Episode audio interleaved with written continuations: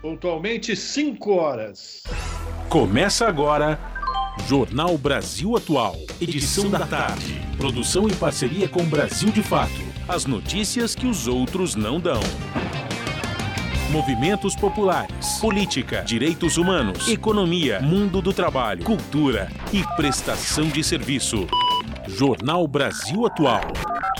Edição da tarde. Olá, hoje é terça-feira, dia 12 de julho. Eu sou o Rafael Garcia, junto com o Cosmo Silva, apresentando mais uma edição do Jornal Brasil Atual. E estas são as manchetes de hoje. Congresso Nacional aprova texto base do projeto de lei de diretrizes orçamentárias de 2023. A LDO estabelece as diretrizes para a elaboração do orçamento, incluindo as previsões de receitas e despesas e a meta fiscal. Senado retira a obrigatoriedade de o governo liberar os recursos das emendas de relator. Os parlamentares alertam para um novo escândalo, destacando as denúncias envolvendo o orçamento secreto.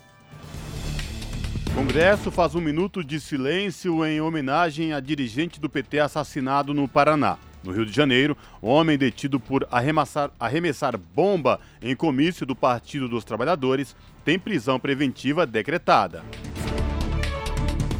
Entidades protestam contra o projeto que tira 200 bilhões de reais do pré-sal previstos para a educação. A mobilização contesta o projeto do governo Bolsonaro que privativa o excedente do pré-sal que vai para a União. Projeto de recuperação para alunos do ensino fundamental e médio das escolas estaduais de São Paulo é iniciado e a PUESP afirma que a defasagem é muito mais grave do que se pensa. Moradores de Pinheiros, o bairro aqui da Zona Oeste de São Paulo, está organizando o ato pelos cinco anos da morte do carroceiro Ricardo Nascimento. Ele morreu com dois tiros que foram disparados por um policial militar que até hoje não foi julgado. ONU realiza debate sobre dignidade menstrual como direito humano e remoção de tabus. Pelo menos 500 milhões de meninas e mulheres não conseguem ter períodos seguros e higiênicos por falta de apoio e recursos. Corpo de Bombeiros interrompe os trabalhos de combate ao incêndio no prédio de 10 andares aqui no centro de São Paulo após uma nova avaliação apontar risco de desabamento. O edifício permanece pegando fogo, acredite, após mais de 40 horas. São 5 horas 3 minutos, horário de Brasília. Participe do Jornal Brasil Atual Edição da Tarde por meio dos nossos canais nas redes sociais. facebook.com barra Rádio Brasil Atual Instagram é arroba Rádio Brasil Atual Twitter, arroba RA Brasil Atual ou pelo WhatsApp, o número é 11 96893 7672. Você está ouvindo? Jornal Brasil Atual, edição da tarde. Uma parceria com Brasil de Fato. Na Rádio Brasil Atual. Tempo e temperatura. Terça-feira de tarde seca e parcialmente nublada na capital paulista. Os termômetros marcam 24 graus neste momento. Olha, tem previsão de chuva para hoje, hein? É uma chuva fraca e passageira que vem só no período da madrugada, mas já ajuda a melhorar a qualidade do ar. Durante a noite, a temperatura fica na casa dos 16 graus. Em Santo André, São Bernardo do Campo e São Caetano do Sul, a tarde desta terça-feira também é de tempo parcialmente nublado, 24 graus neste momento. Para hoje, na região do ABC Paulista também tem previsão de chuva no período da noite e madrugada. É aquela chuva isolada com intensidade fraca a moderada. A temperatura fica na casa dos 15 graus durante a noite. Tarde de sol entre nuvens em Mogi das Cruzes. Agora os termômetros marcam 24 graus. Para hoje, o período da noite será de tempo nublado na região de Mogi das Cruzes e a madrugada será chuvosa, chuva com intensidade fraca e isolada. Embora seja uma chuvinha mais fraca, também ajuda a deixar a umidade do ar mais saudável. E em Sorocaba, região do interior de São Paulo, a tarde desta terça-feira não muda muito comparada com as outras regiões Tarde de tempo pouco nublada e ensolarada, agora 26 graus. Em Sorocaba também tem previsão de chuva no período da noite, que se estende para a madrugada. É uma chuva isolada, não é todo mundo que vai ver essa chuva, tanto porque ela vem com intensidade fraca. Mas é isso, já ajuda a conter a secura do ar e a temperatura na madrugada fica na casa dos 17 graus. Logo mais eu volto para falar como fica o tempo nesta quarta-feira. Na Rádio Brasil Atual, está na hora de dar o serviço. São 5 horas e 5 minutos pelo horário de Brasília. Vamos saber a situação do trânsito na cidade de São Paulo. A ACT, que é a Companhia de Engenharia de Tráfego aqui na cidade de São Paulo, informa que neste exato momento são 12 quilômetros de lentidão em toda a cidade de São Paulo. As regiões que apresentam maiores índices de lentidão, centro com 5 quilômetros e leste com 3 quilômetros, respectivamente. E hoje, por conta do rodízio municipal, não podem circular no centro expandido veículos com placas finais 3 e 4 por conta do rodízio municipal. Trânsito aqui na região da Avenida Paulista tranquilo nos dois sentidos, tanto Consolação como no sentido do Paraíso. Situação de tranquilidade também no metrô da cidade de São Paulo. Todas as linhas operam em situação de normalidade, sem nenhuma intercorrência para, para os usuários. Mesma situação com os trens da CPTM, que é a Companhia Paulista de Trens Metropolitanos, viu? E você que pretende pegar as rodovias Anchieta e Imigrantes rumo à Baixada Santista, a Ecovias, que é a concessionária que administra o, sistema Anchieta Imigrantes, informa que o trânsito é tranquilo tanto para quem desce como para quem sobe com boa visibilidade no trecho de serra. Rádio Brasil Atual. Rádio Brasil Atual. 98,9. Rádio Brasil Atual. 98,9 As notícias que as outras não dão e as músicas que as outras não tocam. Participe da programação pelo WhatsApp, WhatsApp 968937672 968937672 Rádio Brasil Atual 98,9 FM Jornal Brasil Atual. Edição da tarde. 5 horas e 7 minutos e o Congresso Nacional aprovou nesta terça-feira o texto base do projeto de lei de diretrizes orçamentárias de 2023. Agora, deputados e senadores, deputadas e senadoras vão analisar as propostas de mudança ao projeto. A LDO estabelece as diretrizes para a elaboração do orçamento do ano que vem, incluindo as previsões de receitas e despesas e também a meta fiscal do governo. O texto aprovado hoje traz uma polêmica. Ele prevê o aumento do poder da Câmara nas indicações de emendas do chamado orçamento secreto. A proposta de orçamento 2023, que traz os valores propriamente ditos, deve ser enviada pelo governo para apreciação do Congresso até o dia 31 de agosto. São 5 horas e 8 minutos e o senador retira a obrigatoriedade de o governo liberar recursos das emendas de relator que somam mais de 19 bilhões de reais. Os parlamentares alertam para um novo escândalo dos anões do orçamento, destacando denúncias envolvendo o orçamento secreto. As informações com a repórter Érica Christian. Após conversas com lideranças partidárias, o relator do projeto de lei de diretrizes orçamentárias de 2023, senador Marcos Duval, do Podemos do Espírito Santo, retirou a obrigatoriedade do pagamento das chamadas RP9, ou emendas do relator do Orçamento Geral da União. Até então, elas não eram impositivas, ou seja, a equipe econômica dava a palavra final sobre a sua liberação. Na proposta estão reservados 19 bilhões de reais para essa rubrica.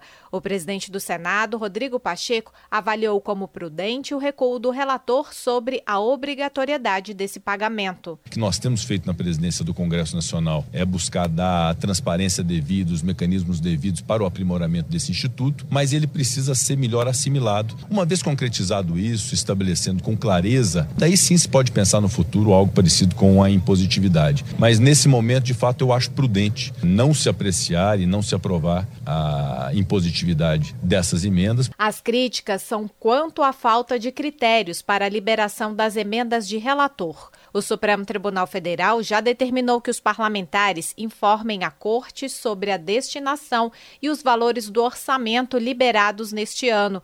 O senador Oriovisto Guimarães, do Podemos do Paraná, fez um apelo pelo fim das emendas de relator, citando denúncias de irregularidades que remetem ao escândalo dos anões do orçamento. Está na hora do Senado se dar ao respeito, está na hora do Congresso se dar ao respeito.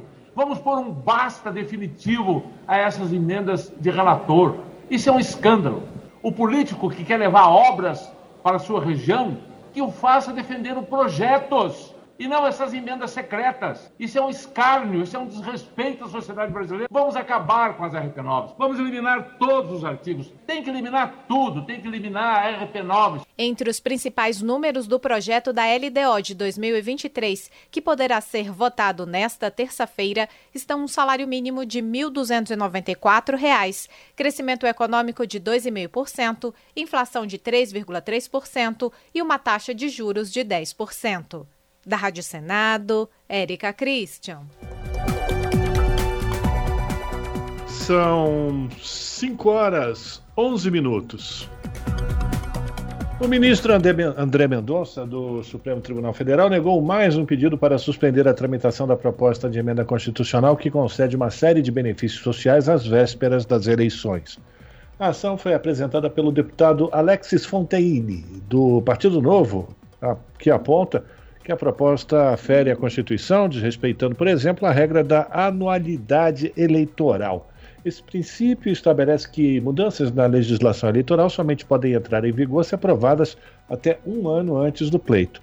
Apelidada de PEC Kamikaze, a proposta aumenta o valor do Auxílio Brasil, amplia o Vale Gás e cria um voucher para caminhoneiros. De acordo com o texto, os benefícios vão vigorar até dezembro deste ano, logo após as eleições, e custarão mais de 42 bilhões de reais aos cofres públicos. A PEC é patrocinada pelo governo e foi proposta no momento em que Jair Bolsonaro aparece em segundo lugar nas pesquisas de intenção de voto que indicam a possibilidade do candidato do Partido dos Trabalhadores, Luiz Inácio Lula da Silva, ser eleito no primeiro turno. São 5 horas e 12 minutos.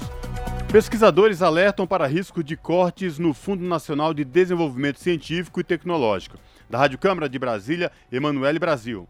Em debate na Comissão de Ciência e Tecnologia da Câmara, especialistas alertaram para o risco de novos cortes no setor. As críticas foram dirigidas ao projeto que reduz os recursos destinados ao Fundo Nacional de Desenvolvimento Científico e Tecnológico.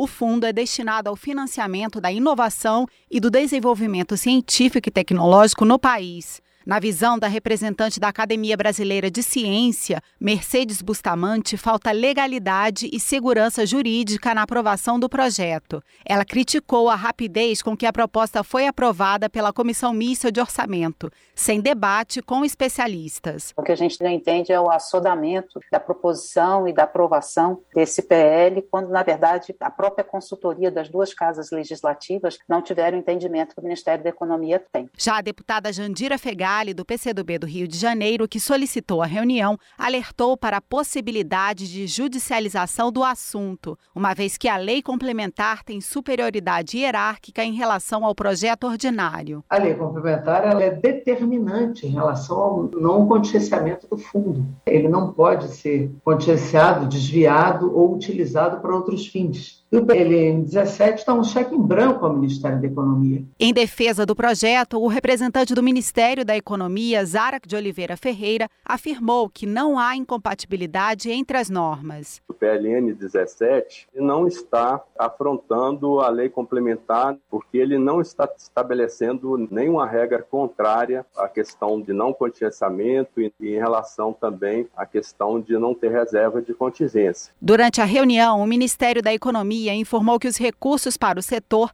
praticamente quadruplicaram em relação a 2020. Em 2023 serão investidos 7,9 bilhões de reais de recursos primários em ciência e tecnologia, 1,4 bilhão de reais a mais que o previsto este ano. Além disso, serão destinados 5,9 bilhões de reais de despesas para a financiadora de estudos e projetos, a FINEP. Da Rádio Câmara de Brasília, Emanuele Brasil. 5 horas e 14 minutos e o Congresso adia a análise de vetos e dispositivos da lei que modificou o Código Penal em relação aos crimes contra o Estado Democrático de Direito e revogou a Lei de Segurança Nacional. Adiada também a votação de vetos ao marco legal das ferrovias e ao marco legal dos micro e mini geradores de energia elétrica. As informações com Regina Pinheiro. Não houve acordo entre os parlamentares sobre a inversão de pauta que permitiria a votação da Lei de Diretrizes Orçamentárias de 2023 antes da análise dos quatro vetos que trancam a pauta. Com isso, foram adiados os exames dos vetos a dispositivos da lei que modificou o Código Penal em relação aos crimes contra o Estado Democrático de Direito e revogou a Lei de Segurança Nacional e a proposta que estabeleceu incentivos à indústria da reciclagem e criou fundos de investimentos para projetos de reciclagem, ProRecicle. O líder da minoria no Congresso, o deputado Afonso Florencio, do PT da Bahia, pediu a derrubada do veto a dispositivos da lei dos crimes contra o Estado Democrático de Direito. Apresentei para o líder do governo as nossas posições em relação a vetos que trancam a pauta, que na nossa compreensão inclusive no dia de hoje, após os fatos ocorridos no assassinato do Marcelo Arruda, são importantes, que é a derrubada do veto que proíbe repressão violenta a manifestações pacíficas, a derrubada também do veto à proibição de fake news. Também foi adiada a votação dos vetos ao marco legal das ferrovias e ao marco legal dos micro e mini geradores de energia o líder do governo no Congresso, senador Eduardo Gomes, do PL do Tocantins, defendeu a negociação para análise das propostas. É o exercício da negociação, do trabalho em conjunto das, de todas as bancadas, entendendo que há precedente, sim, sobre a discussão e votação de matéria quando os vetos não têm a sua conclusão na mesma sessão. O que fez com que nós caminhássemos até aqui com seis ou sete vetos no máximo, que constam ainda da pauta. E até por isso são vetos difíceis, que ainda estão num processo de negociação, alguns até com providências paralelas do governo para que ele perca o objeto e a gente consiga atender a finalidade da política pública, como é o caso, por exemplo, da reciclagem. O presidente do Congresso, Rodrigo Pacheco, suspendeu a sessão para que os parlamentares entrem em acordo. Rodrigo Pacheco avaliou que alguns vetos podem ser analisados em uma próxima sessão do Congresso e outros em agosto, após o retorno do recesso parlamentar. Da Rádio Senado, Regina Pinheiro. São 5 horas e 17 minutos. A Advocacia Geral da União rejeitou a proposta de acordo feita pelos estados sobre a alíquota do ICMS sobre os combustíveis. A posição da AGU foi apresentada ao Supremo Tribunal Federal nesta segunda-feira, após o ministro Gilmar Mendes ter concedido prazo adicional de cinco dias para que o governo federal se manifestasse sobre o tema. O ICMS é um imposto estadual que compõe o preço da maioria dos produtos vendidos no país e é responsável pela maior parte dos tributos arrecadados pelos estados. Gilmar Mendes é relator de uma ação do governo que pede ao STF a suspensão de todas as leis estaduais que aplicam alíquotas de ICMS para os combustíveis, em percentual acima do estabelecido para outros produtos e serviços. São 5 horas e 18 minutos e a gente vai falar agora do assassinato do líder, do dirigente do Partido dos Trabalhadores em Foz do Iguaçu, que mostra a escalada da violência do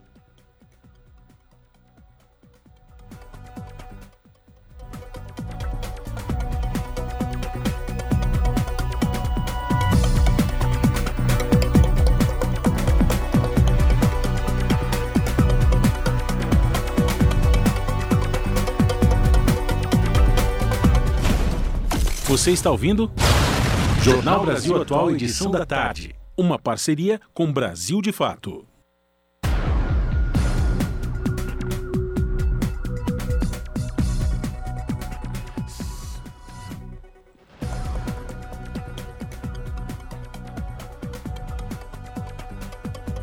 Tema já conhecido no atual cenário brasileiro, a questão da violência político-eleitoral voltou à tona com fôlego no último final de semana, com a morte do guarda municipal e tesoureiro do PT em Foz do Iguaçu, Marcelo Aloísio de Arruda. Assassinado pelo policial penal federal Jorge José da Rocha Guaranho, Arruda foi atacado na noite de sábado, dia 9, durante a própria festa de aniversário, que tinha o Partido dos Trabalhadores como tema. Segundo a família da vítima, na ocasião, o atirador teria gritado uma série de palavras de ordem evocando o presidente Jair Bolsonaro. O crime levantou intenso debate sobre os riscos da violência política. Para a professora e pesquisadora Maíra Goulart, do curso de Ciência Política da UFRJ, a Universidade Federal do Rio de Janeiro, não é possível discutir esse tipo de ofensiva sem remeter ao nome e à postura do ex-capitão primeiro, uma estetização da violência, que o Bolsonaro opera em seus discursos e na sua performance.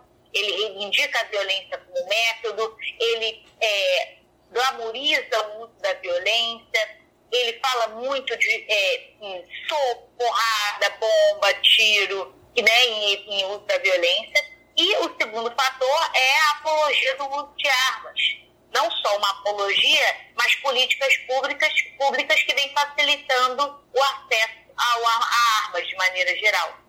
A professora, que estuda a trajetória política do presidente, chama a atenção para o fato de Bolsonaro ter apresentado um comportamento historicamente linear nesse sentido. Isso porque, desde os tempos de legislativo, o líder extremista proclamava de forma repetida a existência de inimigos políticos e fazia referência à eliminação de opositores. Na esteira desse tipo de comportamento, a especialista da UFRJ entende que a conduta do ex-capitão e o bolsonarismo favorecem a conversão de antipatias políticas em verdadeiros crimes de ódio. E nesse contexto, ela acredita que essa postura de apologia à violência de Bolsonaro ganhou força ao longo do tempo porque ele nunca foi realmente forçado a parar. Por exemplo, ele só foi acionado na, pela, pela Câmara de Decoro Parlamentar uma vez então há sim um certo que a gente observa né, nessa trajetória legislativa do Bolsonaro uma conivência das instituições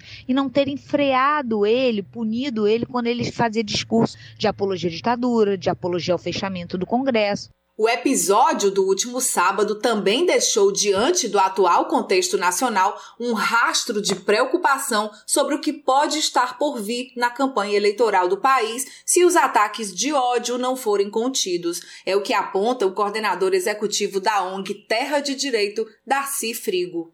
Já está, onde assim, em curso uma, uma, uma ação violenta contra militantes e, e, e contra possíveis candidatos, que é para é, criar, vamos dizer assim, um, um, pânico, criar um medo nas pessoas. Isso já está em curso. Mas, além disso, há ameaças concretas às próprias instituições. O receio ganha maiores proporções quando se verificam os dados de uma pesquisa produzida nos últimos anos pela Terra de Direitos em parceria com a organização Justiça Global. Em 2018, ano em que Bolsonaro foi eleito, foram registradas 17 ocorrências de assassinatos e atentados contra candidatos pré-candidatos ou ocupantes de cargos eletivos. Já em 2020, quando o ex-capitão estava há mais de um ano no comando do país, foram pelo menos 107 registros. Para Darcy Frigo, o direito de manifestação precisa ser assegurado de forma que as pessoas se sintam novamente seguras para se expressar. É preciso que as autoridades deem sinais é, muito, vamos dizer assim, nítidos para que, vamos dizer assim, todas as pessoas possam sair às ruas e possam defender as suas posições livremente. O direito de livre manifestação é assegurado na Constituição brasileira e, ao mesmo tempo, que as pessoas, ao se manifestarem, não sofram violência Na tentativa de conter a onda de ataques de ódio após o episódio em Foz do Iguaçu, opositores anunciaram uma série de agendas e medidas para esta semana. Lideranças das siglas PT, PSB, PCdoB, PV, PSOL, Rede e Solidariedade marcaram nesta terça-feira uma agenda com o Procurador-Geral da República, Augusto Aras, para solicitar a federalização do caso de Marcelo Arruda. Na tarde desta quarta, o grupo irá a uma audiência com o ministro Alexandre de Moraes do Supremo Tribunal Federal para protocolar uma representação contra iniciativas de incitação ao ódio durante a campanha eleitoral. De Brasília, da Rádio Brasil de Fato, Cristiane Sampaio. Agora, 5 horas e 24 minutos, já com a conexão restabelecida, a gente continua em Brasília e fala que o Congresso faz um minuto de silêncio em homenagem ao dirigente do Partido dos Trabalhadores que foi assassinado lá no Paraná da Rádio Câmara, com informações de Antônio Vital. Quem traz as informações é o Marcelo Larcher. O plenário do Congresso Nacional fez um minuto de silêncio em homenagem a Marcelo Arruda, tesoureiro do PT assassinado em Foz do Iguaçu, no Paraná, na madrugada do sábado. Arruda comemorava seu aniversário de 50 anos com tema em homenagem ao PT e ao ex-presidente Lula, quando foi baleado pelo policial penal federal Jorge Guaranho, apoiador do presidente Jair Bolsonaro. O agressor também foi baleado e está hospitalizado. O minuto de silêncio foi pedido pelo deputado Afonso Florense, do PT da Bahia, que chegou a defender a suspensão da sessão do Congresso. Florense classificou o crime como político e pediu que fatos como esse não se repitam que essa, esse minuto de silêncio represente também uma manifestação política dessa casa para que a violência política seja estancada imediatamente, que atos como esse não se repitam em nenhuma condição. Da nossa perspectiva, seriam suspensos os trabalhos, porque, na nossa compreensão, é um crime político. A sessão do Congresso tinha sido convocada para a votação da Lei de Diretrizes Orçamentárias do ano que vem e para a apreciação de vetos presidenciais. O presidente do Congresso, senador Rodrigo Pacheco, condenou a violência e disse que é papel dos líderes políticos conter o clima de ódio. Está mais do que demonstrado de que nós não podemos nos render ao ódio, a violência na política ou em qualquer seara da nossa vida. O papel dos líderes políticos, das forças de segurança, o papel da sociedade de conter essa onda de intolerância, de discriminação, de preconceito, de ódio é um compromisso da nação, ou deve ser um compromisso da nação. O senador Marcos Rogério, do PL de Rondônia, aliado do presidente Jair Bolsonaro, também lamentou o crime e defendeu o diálogo.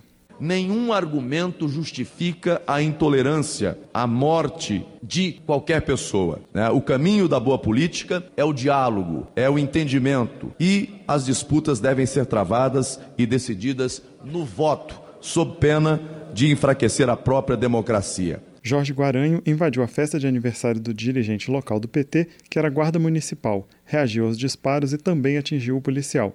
Guaranho está internado em um hospital em Foz do Iguaçu e teve a prisão preventiva decretada. Da Rádio Câmara de Brasília, com informações de Antônio Vital, Marcelo Larcher. São 5 horas e 27 minutos. Homem detido por arremessar bomba em comício do PT no Rio de Janeiro tem prisão preventiva decretada. André Stefano de Brito atirou uma garrafa PET com explosivos e fezes durante ato do ex-presidente Lula com apoiadores. Do Rio de Janeiro, as informações com Eduardo Miranda. Uma audiência de custódia converteu em preventiva a prisão em flagrante de André Stefano Dimitrio Alves de Brito, de 55 anos. Ele foi detido por arremessar uma garrafa com explosivos e fezes no comício do ex-presidente Lula na Cinelândia, no centro do Rio de Janeiro, na última quinta-feira. Na decisão, a juíza Ariadne Vilela Lopes destaca que os depoimentos de testemunhas e dos policiais que fizeram a prisão mostram a gravidade do ato. Segundo a magistrada, os fatos apresentados justificam a conversão da prisão em preventiva. De acordo com a decisão, atos como o ocorrido são um risco grave à integridade física de diversas pessoas, já que milhares de manifestantes participaram do evento. Brito arremessou uma garrafa PET de 2 litros com explosivo e líquido escuro, identificado como fezes humanas, pouco antes de o ex-presidente subir ao palco. Houve um pequeno tumulto, mas ninguém ficou ferido. Em caso de condenação, a pena prevista é de 3 a 6 anos de prisão além de multa. Do Rio de Janeiro, da Rádio Brasil de Fato, Eduardo Miranda. 5 horas 29 minutos, ainda no Rio de Janeiro, o médico anestesista foi preso por sedar e estuprar mulheres durante o parto. Parto. Giovanni Quintela foi filmado por equipe de enfermagem do Hospital da Mulher em São João de Meriti, na Baixada Fluminense. As informações lá do Rio de Janeiro com Eduardo Miranda. O médico anestesista Giovanni Quintela Bezerra, de 32 anos, foi preso por cometer estupro durante um parto. Ele foi filmado em ato de sexo oral com uma paciente enquanto ela estava sedada. O crime ocorreu no Hospital Estadual da Mulher, em São João de Meriti, na Baixada Fluminense. A equipe de enfermagem do hospital já vinha desconfiando da atitude do médico, que aplicava mais sedativos do que o necessário para uma cirurgia cesariana.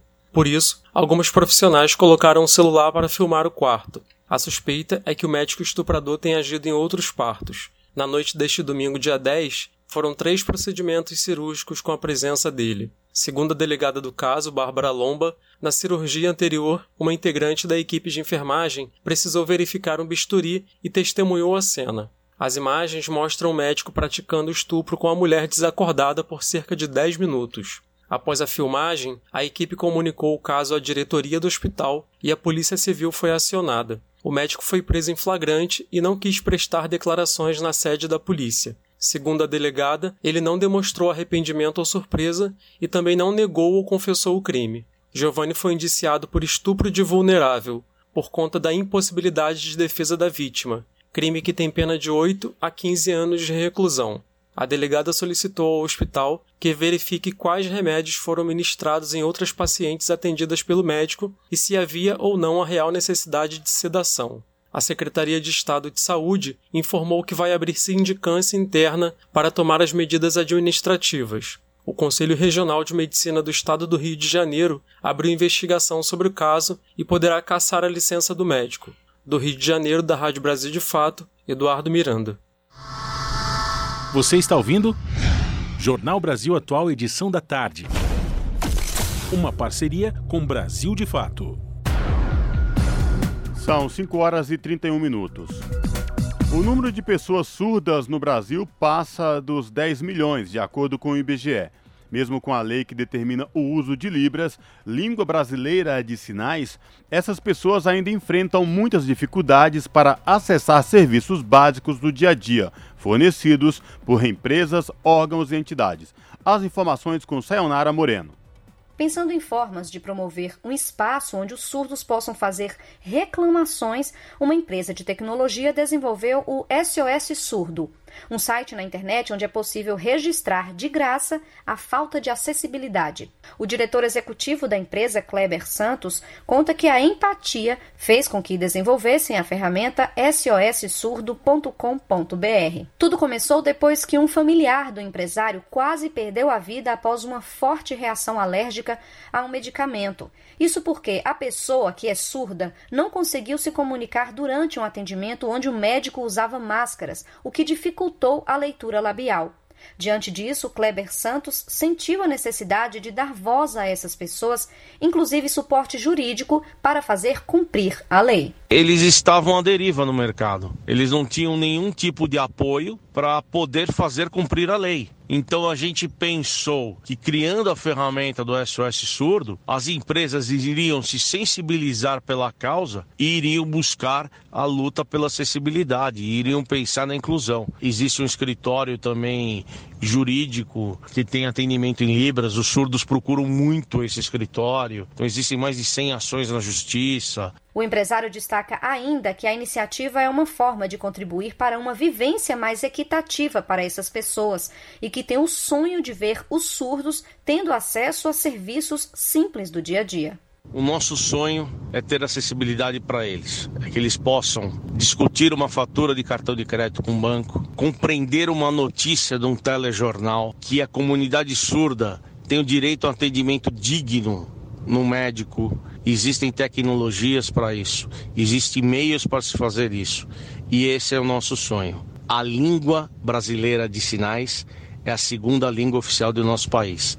A lei está aí, ela existe, ela só precisa ser cumprida. Atualmente, a plataforma tem mais de 2 mil denúncias. O setor que mais soma reclamações de falta de acessibilidade é o bancário, com 34% do total, seguido do setor público. Ainda há reclamações contra empresas, faculdades, serviços de televisão e telefonia e internet. Para fazer a reclamação, basta se cadastrar no site. Também é possível enviar um vídeo em Libras explicando o problema, além de anexar fotos e vídeos. Segundo Kleber Santos, algumas empresas acionadas acabam adaptando a comunicação, mas outras chegam a oferecer número de telefone para pessoas surdas ligarem, o que demonstra falta de preparo de acordo com o empresário. Em nota, a Febraban, Federação Brasileira de Bancos, informou que os bancos associados possuem ações para assegurar acessibilidade a pessoas com deficiência. Em relação aos surdos, a entidade informa que atendentes são capacitados em Libras. Além disso, a nota cita que mais de 80% dos caixas eletrônicos do país possuem atendimento em braille e funcionalidades com voz. Da Rádio Nacional em Brasília, Sayonara Moreno. 5 horas e 34 minutos e começou hoje e vai até o dia 22, ou melhor, começou ontem né, e vai até o dia 22, o projeto de recuperação intensiva de forma presencial ou remota para alunos do ensino fundamental e do ensino médio das escolas estaduais de São Paulo. O problema, segundo a POSP, o Sindicato dos Professores do Ensino Oficial do Estado de São Paulo, é muito mais grave do que se pensa e está refletindo agora, inclusive, na ausência de alunos na, no programa de recuperação. Os detalhes na reportagem de Larissa Bora. Desde o começo deste ano, o Centro de Mídia São Paulo tem oferecido programa de recuperação de português e matemática para os alunos da rede estadual do ensino fundamental e médio de São Paulo, a fim de ajudar na defasagem de aprendizagem que aumentou por conta dos dois primeiros anos de pandemia. O projeto de recuperação intensiva atende de forma presencial ou remota, com no mínimo cinco aulas e no máximo 25.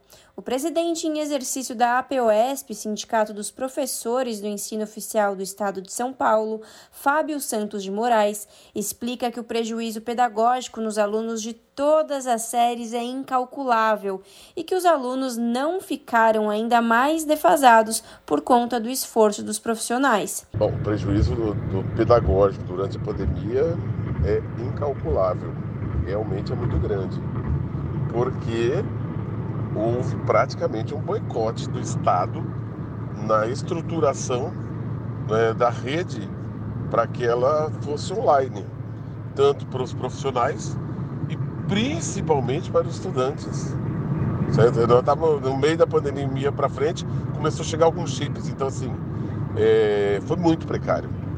O que houve foi um esforço muito intenso dos profissionais para poder suprir, mas assim, é, realmente a rede não estava preparada para o trabalho para o trabalho à distância e o Estado não estruturou ela para isso. Em relação ao programa de recuperação oferecido pelo Centro de Mídia São Paulo, rede que faz parte da Secretaria de Educação do Governo do Estado, o presidente da APOESP esclarece que isso não foi para frente.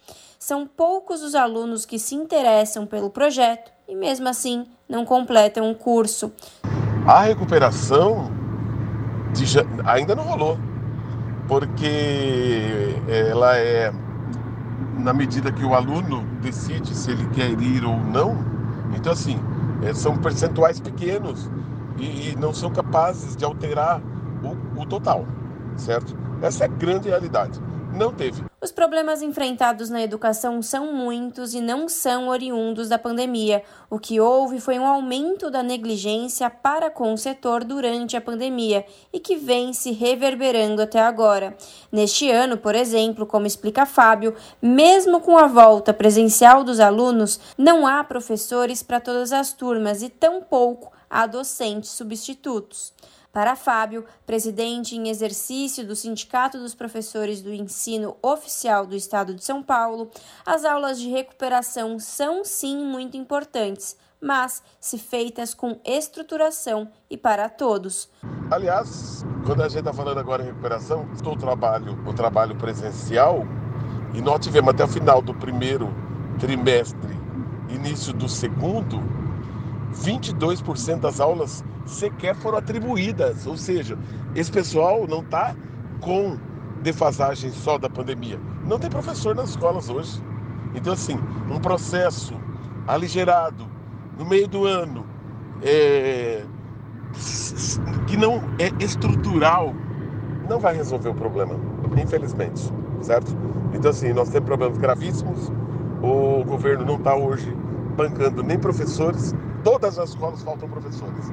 Então, nós temos um problema de defasagem da pandemia e nós temos um problema de defasagem pós-pandemia e nós continuamos com um problema de defasagem por conta né, da falta de uma política sustentável de estruturação da nossa rede e de um projeto pedagógico capaz de suprir uma necessidade desse tamanho, que é da pandemia até os dias atuais. Larissa Borer, Rádio Brasil Atual e TVT.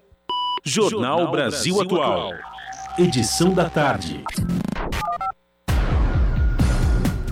São 5 horas 39 minutos e agora a gente vai fazer contato com o repórter Vinícius Konchinski, do Brasil de Fato, para fazer aqui uma participação e trazer um destaque do portal do Brasil de Fato, brasildefato.com.br. O Vinícius está acompanhando as manobras, as articulações do Arthur Lira, do Centrão lá em Brasília, para aprovação da PEC do auxílio, ou a PEC do fim do mundo, a PEC do vale tudo.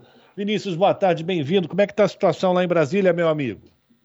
Boa tarde, boa tarde, ouvintes. É, a, a sessão é, plenária extraordinária que deve votar essa PEC que tem milhares de apelidos, a PEC 01-2022 já foi aberta, é, estão em fase de discussão ali, alguns discursos, mas a expectativa é que essa PEC seja votada mesmo nesta terça-feira. E como o governo Bolsonaro tem uma maioria é, de, de, de, de, deputados que apoiam o seu governo na Câmara dos Deputados, a, a expectativa é que essa PEC seja aprovada em dois turnos ainda hoje. Cosmo falando, boa tarde para você. E como é que está a repercussão de tudo isso aí em Brasília? Porque muito tem se falado ao longo da semana passada e deste início de semana quanto a essa PEC. Como é que está a repercussão toda aí? O que, é que diz a oposição, por exemplo? Boa tarde, Cosmo. É, a, a oposição ela não é contrária à PEC, porque ela entende que boa parte dos benefícios que estão previstos nessa PEC, como o aumento do auxílio emergencial, eles são necessários e, e precisam ser, ser dados porque a população realmente está precisando. O que a oposição ela critica muito é a forma como a PEC está sendo discutida na Câmara. É, e isso tem a ver com diretamente com o trabalho do Arthur Lira é, em conjunto com, com o governo do presidente Bolsonaro. O, o Arthur Lira ele tem feito uma série de manobras para que a PEC do auxílio, assim eu vou chamar, a PEC do auxílio, tramite de forma mais rápida pela Câmara. É, logo que a PEC chegou na Câmara, logo, é, após a aprovação no Senado, no, no começo do mês de julho, o Arthur Lira anexou a PEC a uma outra proposta que já estava tramitando na Câmara para que a PEC não precisasse pa, é, passar por uma discussão numa comissão especial. Com isso, ele encurtou muito o, o período de discussão da, da, da, matéria até que ela fosse para discussão, é, para votação no plenário, como ela está hoje. É, só para o ouvinte entender, é, na Câmara dos Deputados, o prazo de tramitação de um projeto, ele conta com base no número de sessões do plenário que foram realizadas. Uma PEC, por exemplo, precisa ser discutida em, em 40 sessões do plenário. O Arthur Lira chegou a convocar uma sessão extraordinária às seis e meia da manhã, que durou um minuto exatamente, só para que essa sessão também contasse no prazo de discussão dessa PEC. É, então, essa, essa pressa do Lira incomoda muito a oposição que, que vê um, um esforço, vamos dizer assim, concentrado para tentar é, beneficiar o presidente Bolsonaro é, meses antes da eleição. Inclusive, é o Rafael de novo falando com você, Vinícius. Inclusive, a oposição quer tirar o termo emergência, né, para colocar em votação essa proposta de emenda constitucional, né? Essa também é um ponto polêmico, Rafael, porque esse, esse estado de emergência ele não está previsto na, na Constituição Nacional. A gente está, a, a Câmara está discutindo agora uma proposta de emenda à Constituição, ou seja, pode ser que esse termo seja incluído na Constituição. Mas como ele não existe, existe um temor da, da oposição que ele abra um espaço para medidas que sequer estão sendo é, previstas e discutidas e que podem ir muito além de aumentar um auxílio ou outro, conceder um auxílio é, caminhoneiro, é, como, como o presidente está propondo. Ou seja, existem alguns juristas que, que, que temem por um, por, um, por um vale-tudo nas vésperas da eleição, caso esse termo emergência seja mesmo incluído na PEC e seja aprovado. Muito bem, então a gente convida os nossos ouvintes, as nossas ouvintes, a acompanharem a cobertura que o Brasil de fato vem realizando da votação dessa PEC, que tem vários nomes, vamos chamar hoje de PEC do auxílio, e a gente convida a todos a acompanhar o trabalho do Vinícius Kochinski, que está falando exatamente sobre esse tema, está acompanhando toda essa movimentação que acontece em Brasília, e a expectativa de colocar em votação no plenário essa proposta de emenda à Constituição. Vinícius, muito obrigado pela tua participação. Abração para você. A gente volta a manter contato, tá bom? Abraço para os ouvintes. Até a próxima. A gente conversou com Vinícius Kochinski aqui no Jornal Brasil Atual. Esse é o Jornal Brasil Atual, edição da tarde. Uma parceria com Brasil de Fato.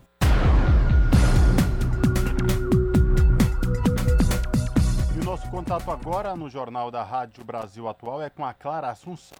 A Clara, que é repórter do portal da Rede Brasil Atual, redebrasilatual.com.br. Olá, Clara, tudo bem? Prazer falar contigo, seja bem-vinda. Olá, Cosmo, prazer é nosso. É, boa tarde também para o nosso ouvinte e para o nosso ouvinte. Clara, quais destaques você traz para os nossos ouvintes aqui do Jornal da Rádio Brasil Atual, edição da tarde, nesta terça-feira? Cosmo, hoje a gente conta na RBA como foi a mobilização em Brasília de um ato contra o projeto de lei 1583 de 2022, que está em tramitação no Congresso e que propõe a privatização do petróleo excedente do pré-sal, que hoje vai para a União.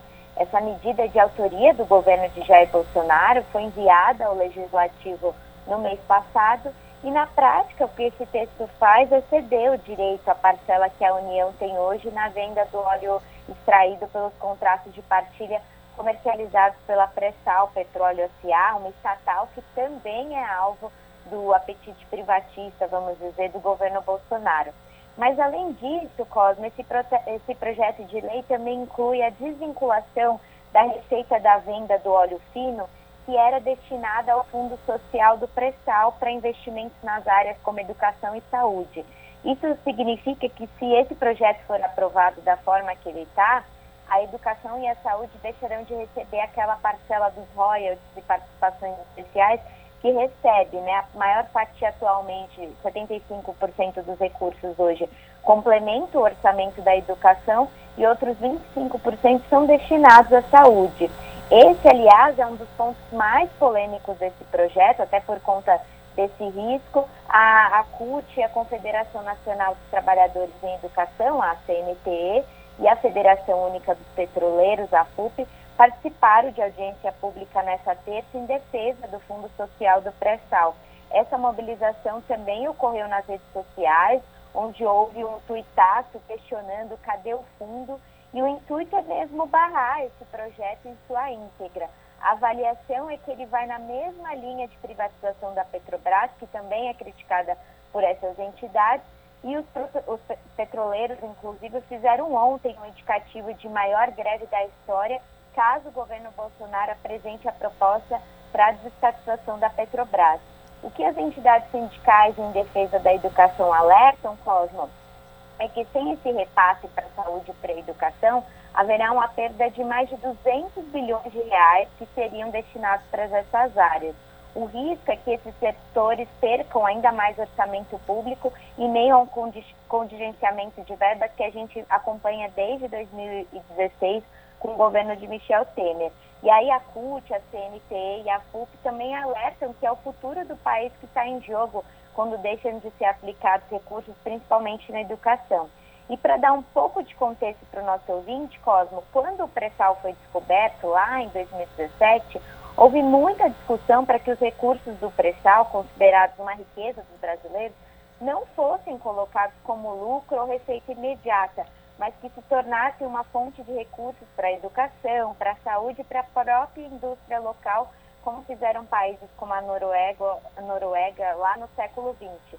Não à toa que em 2020, durante o governo é, Lula, do PT, foi criado o Fundo Social, é um fundo soberano, que recebe esses aportes e destina para as áreas sociais, mas que agora fica em xeque com essa proposta do governo, Cosmo. Ou seja, tudo aquilo que foi discutido com o pré-sal, no adendo do pré-sal lá atrás, agora tudo está indo para água abaixo, ou seja, querem tirar esses recursos que foi garantidos, que era uma principal receita para desenvolver a educação e proteger a saúde. E agora, caso esse projeto entre em pauta, tudo isso corre sério risco. É isso mesmo, né? É isso, Cosme. E aí tem um outro ponto também que as entidades destacam, que vale a pena trazer aqui para os ouvintes, é que há uma manobra, segundo esses movimentos, do governo Bolsonaro nessa proposta. Porque é, quando o governo Bolsonaro faz esse, esse projeto, na verdade, ele está adiantando receitas futuras que viriam do pré-sal e ele vai usar esses recursos, que o governo espera uma, uma, uma arrecadação 398 bilhões de reais com essa venda do pré-sal. E aí esse dinheiro ele vai ser usado para aumentar as chances eleitorais do Bolsonaro. Porque o que, que acontece? Ele vai ter bilhões em caixa, né, com essa antecipação de recursos, e tudo isso há três meses das eleições. E sem essa vinculação direta com a saúde e a educação, a verba poderá ser gasta conforme o governo federal queira executar. E hoje, inclusive mais cedo, antes da, da audiência, o PL, que atualmente está em tramitação na Comissão de Desenvolvimento Econômico, Indústria, Comércio e Serviço da Câmara, ganhou regime de prioridade é, por assinatura do presidente da Casa, o deputado Arthur, Arthur Lira, do PP de Alagoas. A medida ainda também foi apensada a um outro projeto que altera também os fundamentos da lei de partilha do pré-sal e que, segundo as entidades sindicais em defesa da educação, vai nessa mesma linha de privatização da Petrobras. Há, então, Cosmo, uma ofensiva né, por parte do governo federal sobre essa pauta, mas, por outro lado, como a gente destacou hoje, também tem uma mobilização para impedir esses avanços. Cosme. Eu reforço aí o convite para os nossos ouvintes aqui no Jornal da Rádio Brasil Atual, acessarem o portal da Rede Brasil Atual, redebrasilatual.com.br e conferir na íntegra esta reportagem da Clara Assunção. Clara, obrigado, viu? Prazer falar contigo. Até a próxima. Prazer é nosso. Muito obrigada, Cosmo. Até a próxima. Falamos aqui com a Clara Assunção, no Jornal Brasil Atual. 5 horas e 51 minutos e os petroleiros aprovam o indicativo de greve contra a privatização da Petrobras. Os sindicalistas falam em maior greve da história caso o governo de Bolsonaro apresente proposta para desestatizar a empresa. De Curitiba, a gente volta a fazer contato com o Vinícius Kochinski. Os petroleiros aprovaram por unanimidade um indicativo de greve caso o governo do presidente Jair Bolsonaro apresente alguma proposta para a privatização da Petrobras. A aprovação da categoria foi feita por intermédio dos sindicatos, que reúnem mais de 24 mil trabalhadores da estatal em todo o país. O anúncio foi feito nesta segunda-feira, dia 11, após duas semanas de consultas às bases. As entidades sindicais são filiadas à FNP, Federação Nacional dos Petroleiros, e à FUP, Federação Única dos Petroleiros. As duas organizações lideram negociação de um acordo coletivo entre trabalhadores e a Petrobras. Segundo as duas federações, os sindicatos também rejeitaram uma contraproposta encaminhada pela empresa para um novo acordo. De acordo com a FNP, a proposta não atende o mínimo do pleito dos trabalhadores e está bem abaixo das possibilidades da estatal, que em 2021 lucrou 106 bilhões de reais. Essa decisão foi encaminhada ao Ministério das Minas e Energia. Também foi comunicado ao órgão, assim como a Câmara e o Senado, a intenção de petroleiros cruzarem os braços se o governo acenar com a privatização da Petrobras. A gestão Bolsonaro estuda se desfazer do controle da empresa. O assunto está sendo analisado pelo Ministério da Economia, comandado pelo ministro Paulo Guedes, que já afirmou ser favorável à desestatização. Segundo petroleiros, o governo tem criticado a Petrobras por conta dos preços dos combustíveis no país, justamente para criar um ambiente político para desestatizar a empresa. O presidente da Câmara, Arthur Lira, do PP, já disse estar disposto a colocar em votação um projeto para privatizar a maior empresa do país ainda neste ano. De Curitiba, da Rádio Brasil de Fato, Vinícius Konchinski. São 5 horas e 53 minutos. Sociedade Brasileira de Pediatria alerta para uso excessivo de telas por crianças nas férias. Voltamos com mais informações da Sayonara Moreno, da, da EBC. A chegada das férias escolares gera um tempo maior dos estudantes em casa, que pode ser preenchido de várias formas. Em muitos casos, para conseguir dar conta dos afazeres, os adultos acabam permitindo que os pequenos e os maiorzinhos fiquem muito tempo em frente às telas, sejam de celulares, computadores, tablets ou televisão. Sobre o assunto, a SBP, Sociedade Brasileira de Pediatria, já havia publicado o Manual de Orientações Menos Telas, Mais Saúde. Segundo o documento, muitas pesquisas mostram os riscos para o desenvolvimento de transtornos de saúde mental e problemas no comportamento de crianças e adolescentes com a exposição excessiva às telas. Essas consequências, inclusive, foram incluídas na CID-11, Classificação Estatística Internacional de Doenças e Problemas Relacionados à Saúde. Segundo a Sociedade de Pediatria, foi inserido o uso abusivo de jogos eletrônicos na seção de transtornos que podem causar vício. Em outras palavras, a dependência dessa prática passa a ser entendida como doença. A psicóloga Daniela Araújo, que é coordenadora do núcleo infanto-juvenil de uma clínica de saúde mental, explica que em muitos casos a dependência eletrônica esconde outras questões, como faltas emocionais, Segundo ela, nem sempre pode ser considerado doença, porque depende do histórico e do contexto de cada criança. A gente precisa avaliar direitinho para ver de que ordem se trata o uso das ferramentas digitais. Muitos casos, a dependência, do que quer que seja, a gente pega quem tem dependências em drogas também, diz de um outro tipo de dependência, às vezes emocional. A gente pode tomar como sendo um sintoma que está mostrando que tem alguma coisa ali emocional que não está muito bem. Se a gente toma como sintoma, não necessariamente a gente vai tomar como uma doença, que é preciso avaliar e acompanhar, né, e tratar. O documento da Sociedade Brasileira de Pediatria mostra também que essas mídias preenchem espaços de ócio, tédio, abandono afetivo ou pais ultra ocupados com os próprios celulares. Isso afeta o sono, a alimentação, gera ansiedade, irritabilidade e depressão, além de transtornos do déficit de atenção e hiperatividade. Resulta ainda em sedentarismo, riscos ligados à sexualidade ou abusos sexuais, indução ao suicídio e até problemas com visão, audição e postura.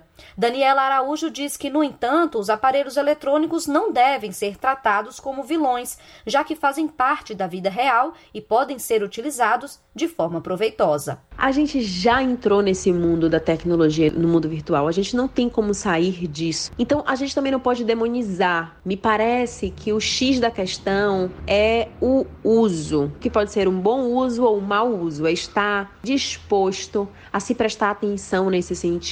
Você vai usar a tecnologia para você fazer pesquisa, você vai usar a tecnologia para você poder conversar com pessoas, é uma forma de interagir. E aí, no caso, né, quando que pode estar entrando aí pela via do excesso, e quando começa a atrapalhar algo aí do dia a dia da pessoa. Dados levantados pela SBP mostram que 86% das crianças e adolescentes brasileiros entre 9 e 17 anos estão conectados à internet, um em cada quatro assumiu não conseguir controlar o tempo de uso, mesmo tentando. Entre as alternativas para evitar excessos estão as atividades esportivas, exercícios ao ar livre e o contato direto com a natureza. Outras dicas são estabelecer regras para o uso de equipamentos e aplicativos, além de conhecer o que crianças e adolescentes acessam e jogam e estabelecer um momento familiar desconectado da internet da Rádio Nacional em Brasília, Sayonara Moreno. Agora são 5 horas e 58 minutos e a gente vai falar da situação aqui de São Paulo, do incêndio que ainda continua consumindo o prédio lá no centro de São Paulo. O Corpo de Bombeiros interrompeu os trabalhos pra, de combate ao incêndio desse prédio aí, após uma nova avaliação apontar que existe risco de desabamento. O edifício permanece pegando fogo após mais de 40 horas. Apenas uma viatura aérea está sendo usada para tentar conter essas chamas. Segundo informações da Polícia Civil, o fogo teria começado por volta das 9 horas da noite de domingo, após uma explosão na altura do terceiro andar de um prédio comercial que fica na rua Comendador Abdul Jaim e alastrou-se para outros três imóveis da região. As vias, as ruas da região da 25 de março chegaram a ser liberadas para o comércio mais cedo voltaram a ser interditadas. A maior parte das lojas da região já fechou ou está fechando. O trajeto de seis linhas de ônibus também está sendo desviado. O metrô de São Paulo informa que o acesso à estação São Bento pela ladeira Porto Geral foi fechado a pedido dos bombeiros, mas que a estação, demais acessos e a operação dos trens estão funcionando normalmente. Portanto, atualização aí da situação do incêndio que consome há mais de 40 horas o prédio na região da rua 25 de março, uma situação que é difícil de acreditar que ainda continua consumindo, ainda existem material para essas chamas continuarem lá na região. Vamos continuar acompanhando aqui as informações no Jornal Brasil Atual. Pontualmente, 18 horas. Rádio Brasil Atual. Para sugestões e comentários, entre em contato conosco por e-mail redação@jornalbrasilatual.com.br ou WhatsApp DDD 11 96893 7672. Acompanhe a nossa programação também pelo site redebrasilatual.com.br.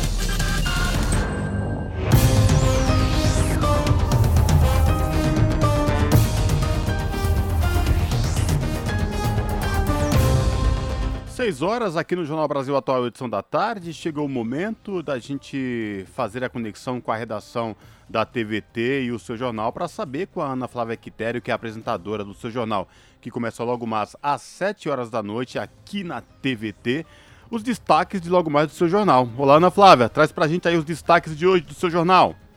Olá, Cosme Rafa, uma excelente noite a vocês e a todos os ouvintes da Rádio Brasil Atual e vamos aos destaques da edição de hoje, desta terça, aqui no seu jornal.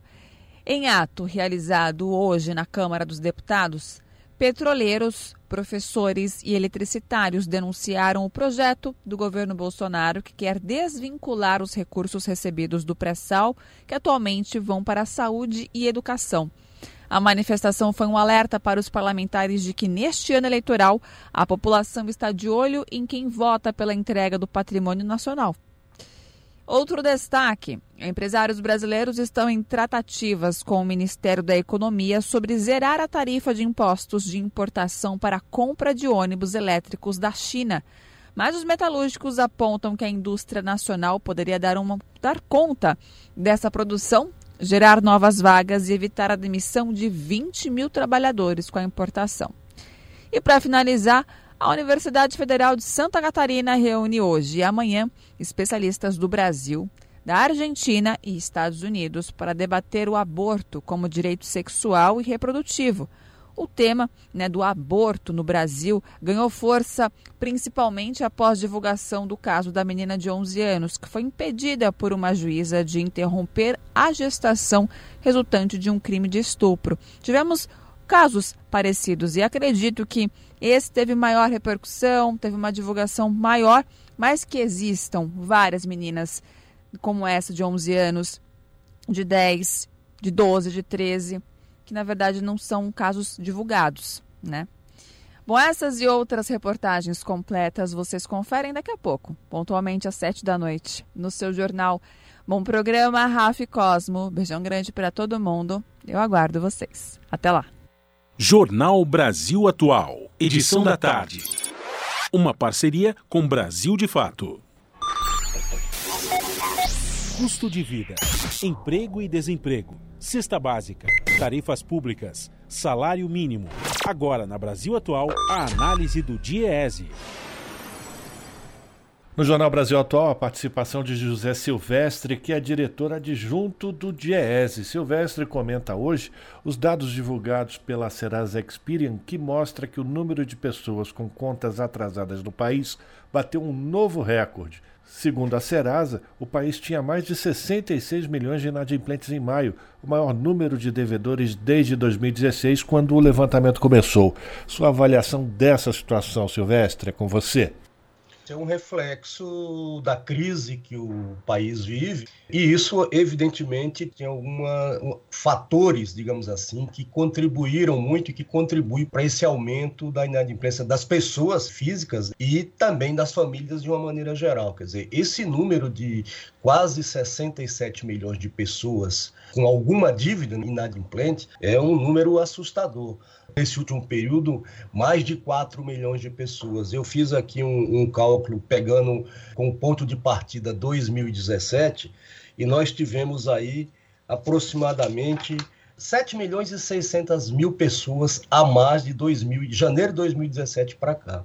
Então é, é, de fato uma preocupação, né? enfim, é um reflexo da crise.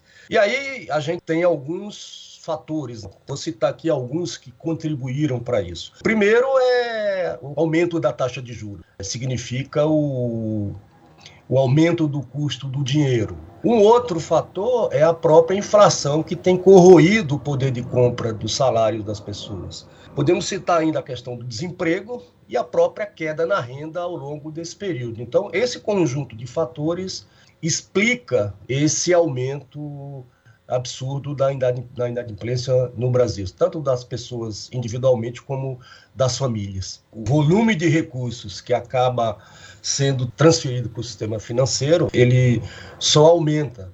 Os juros, quer dizer, você tem a taxa de juros hoje está em torno de 13, 25. É lá por volta de mais de um ano, pouco por volta de 2020, mas você estava a taxa de juros da ordem de 2%, e hoje está em 13,25%. Então, isso explica muito também, né, além daqueles aspectos que eu já mencionei, essa situação de crise, né, de, de, inadimplência das pessoas. E você sabe que as pessoas, a história mostra isso, né, os melhores pagadores são normalmente as pessoas de baixa renda, ou seja, os pobres pagam as suas contas. Mas, infelizmente, em razão dessa crise, as pessoas são obrigadas a ficar devendo, né? É, não conseguir pagar as suas contas como normalmente gostariam. Esse foi José Silvestre, que é diretor adjunto do DIEESE, o Departamento Intersindical de Estatística e Estudos Socioeconômicos, aqui no Jornal Brasil Atual. Jornal Brasil Atual. Edição da tarde. São 6 horas e 6 minutos. Na noite desta quarta-feira, moradores de Pinheiros, bairro da Zona Oeste de São Paulo, irão realizar um ato pelos cinco anos da morte de Ricardo Silva Nascimento.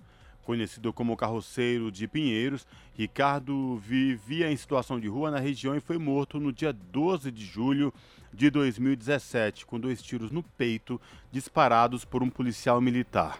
Até hoje, o agente ainda não foi julgado. A reportagem é de Júlia Pereira. Nesta terça-feira, completam-se cinco anos da morte de Ricardo Silva Nascimento, conhecido como o Carroceiro de Pinheiros. Foi no início da noite de 12 de julho de 2017 que o policial militar José Marques Madalhano disparou dois tiros no peito de Ricardo. O assassinato aconteceu em frente a um supermercado, localizado entre as ruas Mourato Coelho e a Navarro de Andrade, no bairro de Pinheiros, zona oeste da capital paulista. De acordo com a PM, Ricardo usava um pedaço de madeira para intimidar os agentes, mas moradores da região que viram a cena dizem que não houve ameaça. Ricardo Silva Nascimento, de 39 anos, vivia em situação de rua na região. Era um velho conhecido dos moradores, que também o chamavam de o carroceiro de Pinheiros, pelos serviços de transporte que prestava à comunidade com a sua carroça. Mônica Soltelo Jornalista que integra o grupo de moradores que acompanham o caso não chegou a conhecer Ricardo pessoalmente, mas lembra de relatos de outros residentes que conviviam com o carroceiro e que se chocaram com o assassinato dele. Então, como diz uma moradora dali, e não só moradora, é, é uma, uma participante aqui do nosso grupo. Ela diz: o Ricardo era meu vizinho, era meu vizinho uh, uh, aqui do pedaço. Ele não morava no prédio, mas ele morava, ele era morador de rua daqui do pedaço, que a gente encontrava absolutamente todos os dias. E dava bom dia, boa tarde, boa noite, como vai, tudo bem? Então, isso chocou toda a comunidade, a, a, o assassinato dele, por ter ocorrido na frente de todo mundo, né? ter sido presenciado por muita gente, né? Era um horário de movimento, né? pouco antes das sete da noite, em frente ao Pão de Açúcar, que é um lugar de movimento, né? E por motivo nenhum. É, houve essa mobilização do pessoal do entorno pela indignação de matar o teu vizinho ali na esquina. A gente não pode cruzar os braços diante de uma situação dessas. Nesta terça-feira, os moradores irão realizar um ato em memória de Ricardo. A mobilização também pede por justiça pela morte do carroceiro, já que até hoje o policial militar responsável pelos disparos não foi julgado. O ato acontece uma semana antes de uma audiência no Fórum Criminal da Barra Funda, a partir da qual a juíza responsável deverá decidir se o caso será levado a júri popular ou não. No Brasil, o Tribunal do Júri, formado por cidadãos comuns, julga os chamados crimes contra a vida, como é o caso do homicídio doloso, quando há intenção de matar. Segundo Mônica, a expectativa do grupo de moradores que acompanham o caso é de que a magistrada decida pelo júri popular. Se não há um encaminhamento para o júri popular, significa que não houve esse entendimento, que não houve o entendimento de que houve a intenção de matar. É, isso contraria todos os indícios que constam do processo, inclusive, né? que havia uma superioridade numérica, eram dois PMs contra uma pessoa, que havia meios não letais para conter algum excesso do Ricardo, né? É, os PMs tinham, por exemplo, spray de pimenta, tinham cacetete de borracha. Se fosse para atirar, poderia atirar no pé, na perna e nunca no peito para matar. Então, é, é, é, é esse o nosso entendimento, né? Não é que a gente. Ah, por que, que a gente quer que seja o júri popular. Não, é que se não vai a júri popular, há um entendimento uh, tortuoso. O ato em memória de Ricardo Silva Nascimento e por justiça ao carroceiro acontece nesta terça-feira, dia 12 de julho, a partir das 7 da noite, na esquina da rua Mourato Coelho com a rua Navarro de Andrade, no bairro de Pinheiros, zona oeste de São Paulo. Júlia Pereira, Rádio Brasil Atual e TVT. 6 horas 11 minutos e a Organização das Nações Unidas realiza debate sobre dignidade menstrual como direito humano e remoção de tabus. Pelo menos 500 milhões de meninas e mulheres não conseguem ter períodos seguros e higiênicos por falta de apoio e também falta de recursos. A ONG Wash United diz que situação causa constrangimento e é um tema de direitos humanos. Quem vai trazer as informações Direto de Nova York é a repórter Mônica Grayley, da ONU News. Em todas as regiões do mundo, ativistas feministas jovens têm liderado campanhas, inclusive nas redes sociais, para desafiar um sistema de tabus, desigualdade de gênero e de falta de dignidade menstrual. A declaração é da alta comissária de Direitos Humanos da ONU, Michelle Bachelet. Segundo as Nações Unidas, falta apoio a pelo menos 500 milhões de meninas e mulheres para que elas tenham períodos higiênicos e seguros, geralmente por não poderem comprar absorventes. Para Bachelet, esse é um direito humano. Ela participou de um painel de alto nível para debater o tema durante a 50 sessão do Conselho de Direitos Humanos em Genebra, na Suíça. Na discussão, os participantes destacaram os desafios e as melhores maneiras de soarem o alarme sobre o problema. Para o grupo, é preciso ampliar a discussão para o gerenciamento da dignidade menstrual como um direito humano.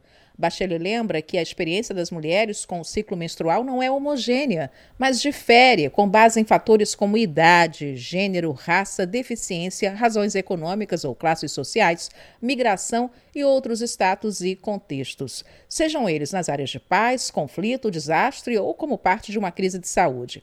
Uma das cofundadoras do movimento feminista Jayetna, Vanessa Zamar, afirmou que menstruar é uma benção e uma maldição ao mesmo tempo.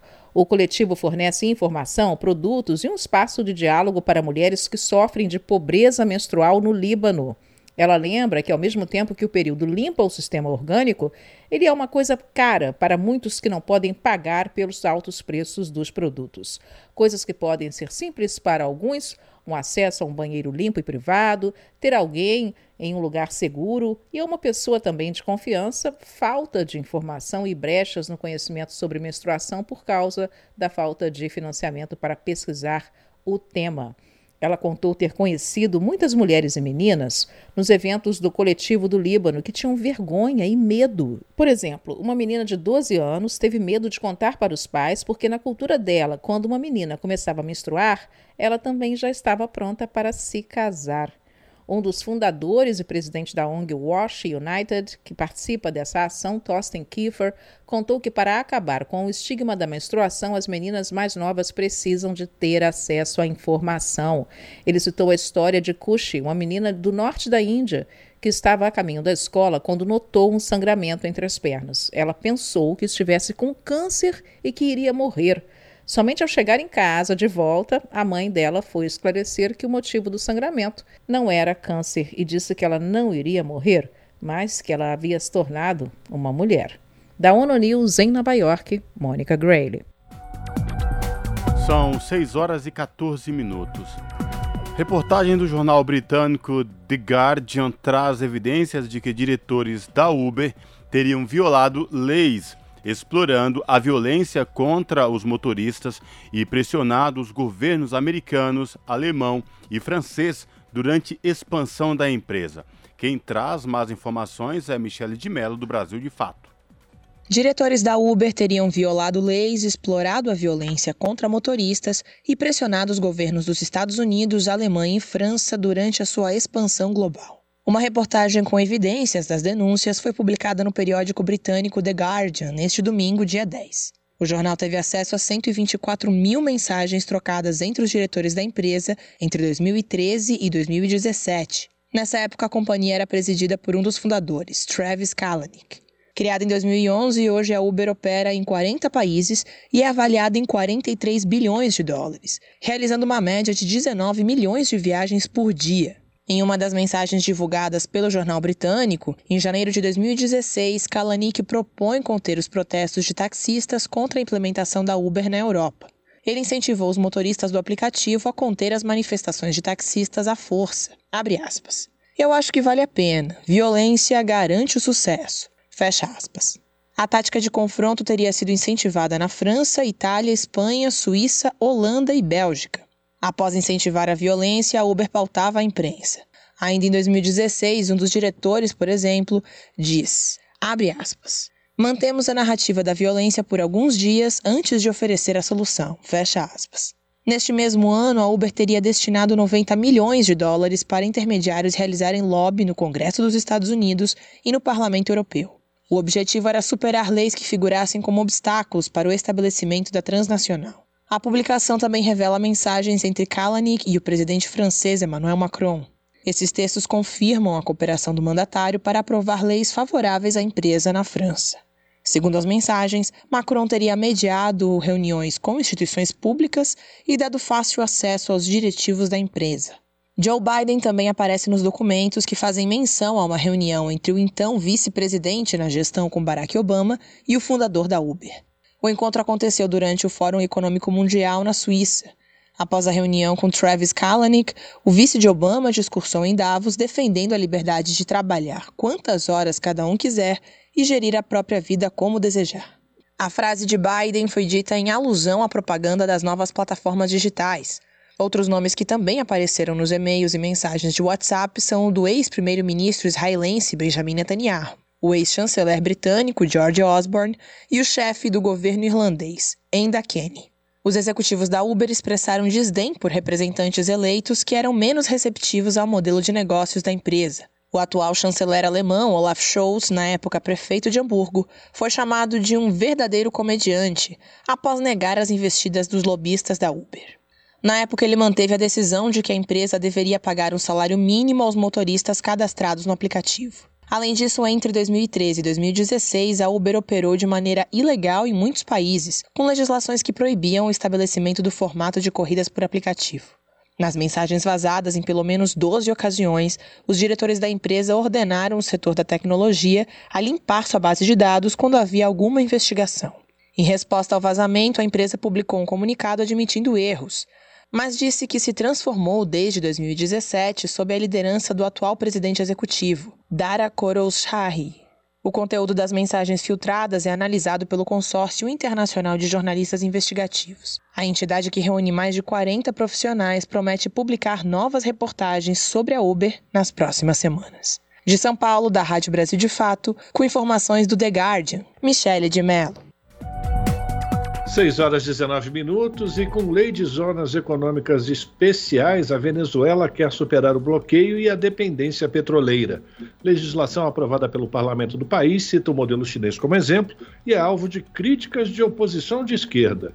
De Caracas, na Venezuela, mais informações com Lucas Stanislau regiões inteiras onde funcionam outras regras econômicas com incentivos fiscais para diversos setores produtivos. Essa é a proposta da Lei de Zonas Econômicas Especiais, que foi aprovada no final de junho pelo parlamento da Venezuela. Citando as experiências da China e do Vietnã como modelos, o governo espera que as zonas sejam uma ferramenta para conter a crise agravada pelas sanções, gerar mais divisas e superar a dependência da renda petroleira.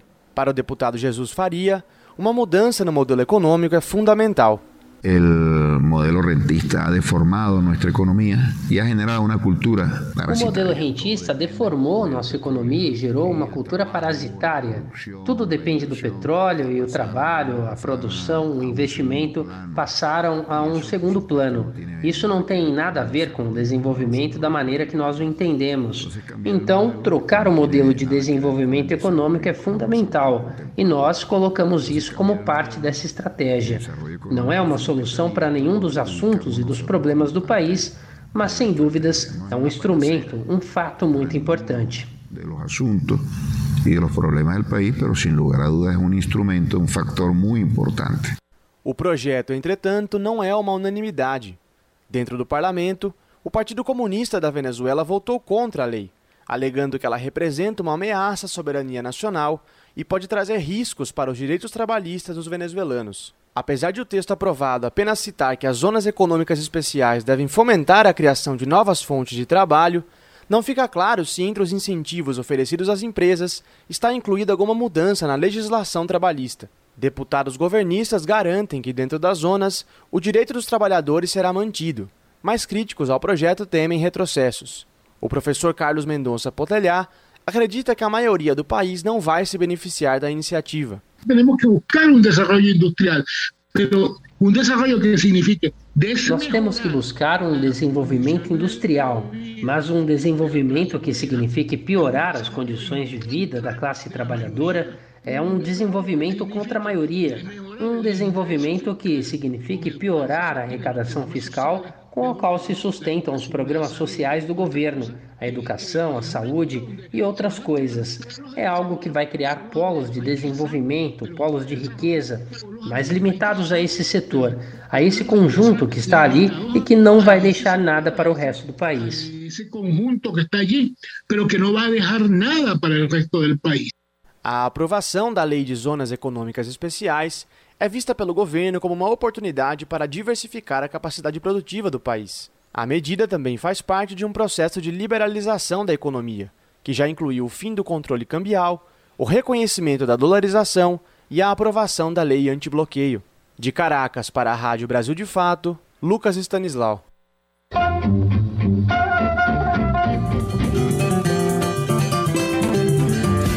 Mosaico Cultural, uma produção Rádio Brasil de Fato.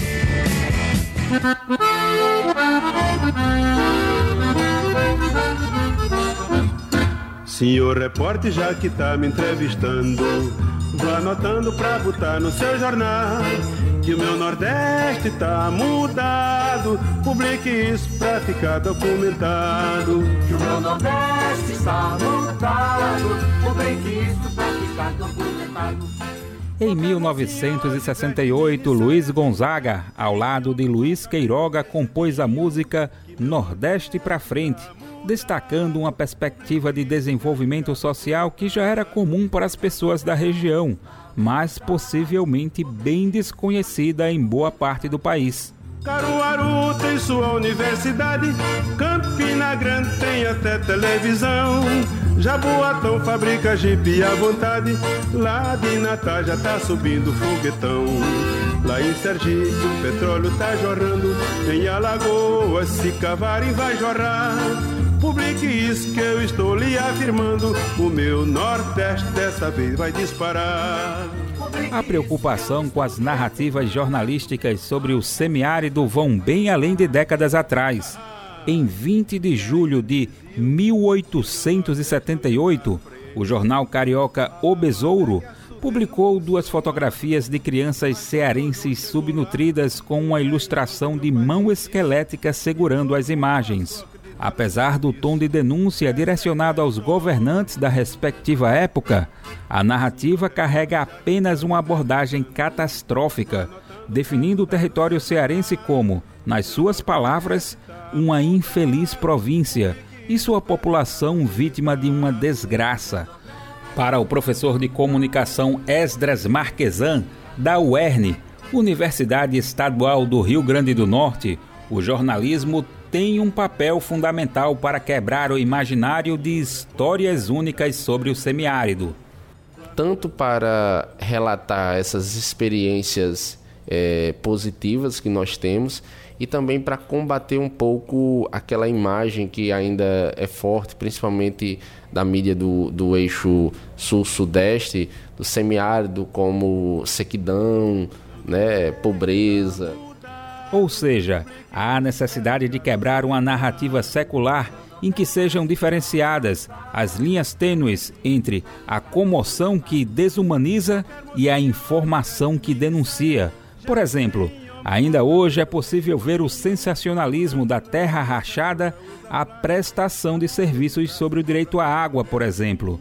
Nesse sentido, Esdras Marquesan é um dos idealizadores do Vozes do Semiárido, nascido como projeto de extensão da UERN Campus de Mossoró, no Rio Grande do Norte, com a perspectiva de se transformar em um portal de conteúdos sobre a região. Até o momento foram produzidas séries em podcast e audiovisual. Através de parceria, a iniciativa pretende juntar estudantes, pesquisadores e docentes de outras universidades para ampliar as condições de se contar histórias entre linguagens e vivências das diversidades semiáridas.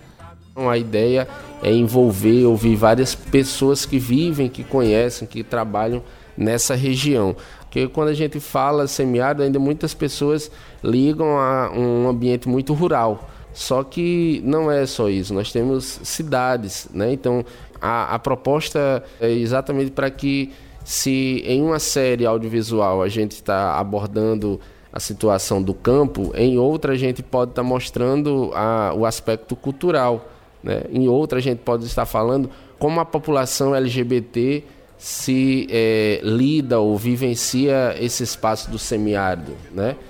O estudante de jornalismo Danilo Queiroz participa do projeto e destaca os desafios para uma proposta metodológica mais horizontal e humanizada diante das experiências em campo.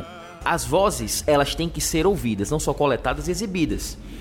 Então, nesse processo de escutar também tem aquele negócio, como é que a gente consegue montar um conteúdo interessante para uma população que tem sido tão negligenciada há tanto tempo? E aí a gente vem com essa abertura. E a gente se dispõe a ouvir mais, se dispõe a entender. E um dos comentários que a gente tem mais ouvido sobre a questão do Vozes é sobre como a gente traz a vivência do campo para a tela. Também se preparando para a formação na área jornalística, o estudante Daniel Frota ressalta que o projeto aflorou seu encantamento com o ouvir e contar histórias. Contar histórias, ver histórias, mostrar para o público é, o que não é visto normalmente é o que para mim é o mais mágico. E é, e é isso que desenvolveu muito para mim nesse, nesse período. Quem convive com o semiárido tem na ponta da língua algumas dissonâncias entre o que há de conquistas e desafios e o que se conta sobre a região, além dos impactos que as chamadas histórias únicas de fome e pobreza podem carregar contra a garantia de direitos da população.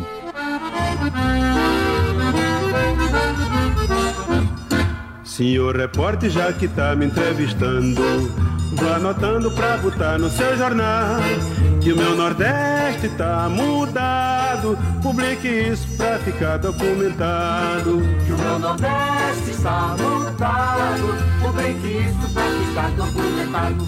Do Recife, da Rádio Brasil de Fato, Daniel Lamir. Na Rádio Brasil Atual, tempo e temperatura. Conta dessa chuvinha na madrugada, quarta-feira na capital paulista será de temperatura mais baixa. Já não tem previsão de chuva, mas o tempo fica nublado e mais friozinho, com máxima de 18 graus e mínima de 15 graus. Nas regiões de Santo André, São Bernardo do Campo e São Caetano do Sul também tem mudança no tempo. Tem previsão de chuva com intensidade moderada no período da manhã. O tempo fica mais nublado e a temperatura cai, com máxima de 16 graus e mínima de 14 graus. A quarta-feira na região de Mogi das Cruzes também será de temperatura mais baixa. A chuvinha da madrugada se estende para o período da manhã. O dia será nublado, com poucas aberturas para o sol. A máxima será de 17 graus e a mínima de 14 graus. E na região de Sorocaba, interior de São Paulo, a quarta-feira também será nublada, com poucas aberturas para o sol. A temperatura cai até por conta da chuvinha da madrugada que ajuda a deixar o tempo mais frio. Porém, para quarta-feira em Sorocaba não tem previsão de chuva, com máxima de 22 graus e mínima de 16 graus. Larissa Borer, Rádio Brasil Atual. E a gente termina aqui mais uma edição. Ligação direta. Você fica agora com o papo com o Zé Trajano. Nós voltamos amanhã a partir das 5 da tarde. Até lá.